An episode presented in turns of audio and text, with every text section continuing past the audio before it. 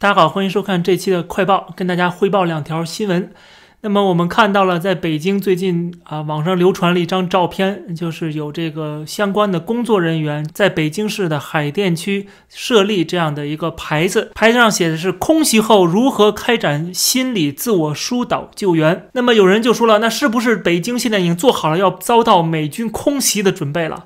我觉得这种说法有点过于夸张了。没有到那个程度。现在中美大战啊，现在只是刚刚开始冷战的初级阶段，还没有到冷战的这个最火热的时候，更没有到热战，所以大家不用太上纲上线的说这个是不是就是在国内营造一种中美大战的气氛啊？还没有到那个时候啊。虽然这个是早晚的事儿，但是现在有点太早了。其实树立这个牌子是例行公事，这个是国内的一个开展这个防空的。一个教育方面的一个项目，这个项目每年都会有啊，经常会立这样的牌子，在很多城市都可能会出现这样的牌子，所以说也没什么大惊小怪的。如果我们长期生活在国内，会知道啊，经常会见到，大街上会见到这些东西。然后我们再看一下官方的说法，官方是北京市人民防空办公室在七月二十号有一个最新的通知，这个通知叫做《关于三级应急响应下人防工程常态化》。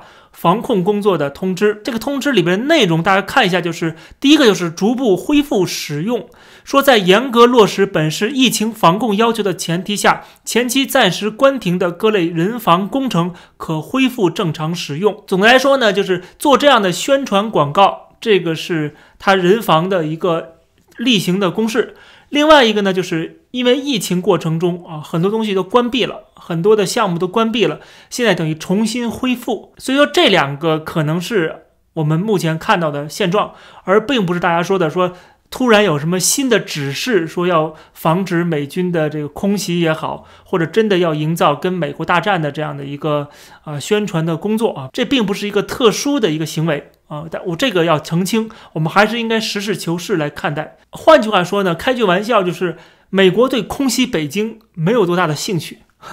更多的兴趣可能是在制裁香港上边啊。这个只是一步一步来的。那么这条新闻就算是有夸大的嫌疑，但是仍然证明了，就是说现在中美之间的关系已经一落千丈，已经跌到谷底。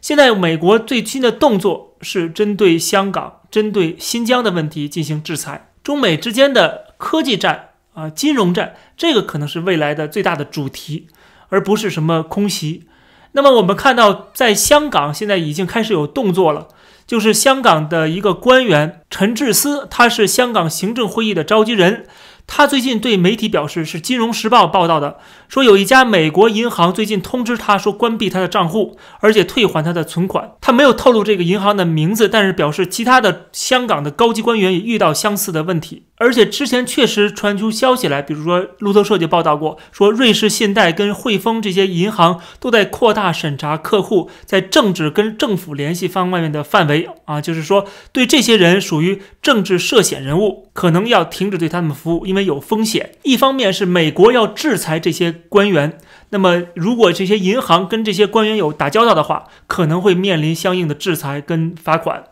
那么，同样的呢，如果这些银行配合美国的制裁，又会遭到中国的制裁。这些银行在香港可能又面临一个生存的问题，所以它等于是两面夹击。这些银行很难做人的，所以说他们现在审查的是两方面的人，一个是香港政府的高官，另外一个就是香港的民主人士啊，这两种人他都要。敬而远之，比如在香港的黄之锋，他说最近汇丰银行就找着他了，说问他最近卖书的一些钱啊，大概收入多少？因为他这些收入是存在汇丰银行的，等于就开始进行一些调查了。虽然这个黄之锋说他的汇丰银行账户还没有关闭，但是也不能保证说永远不会关闭，对吧？这些行为都取决于银行本身如何来评估自身在香港的这个存在。啊，是不是受到各种各样的影响？政治上的风险有多大？这是这些外资银行需要去掂量掂量的。那么，陈志思作为香港政府的高官，他讲完这个话之后，很快这个事情就曝光了。曝光之后，我们看到他又改口了。他说：“我这个关闭账户跟香港的国安法没有关系。”他说：“美国的这家银行关闭他的账户，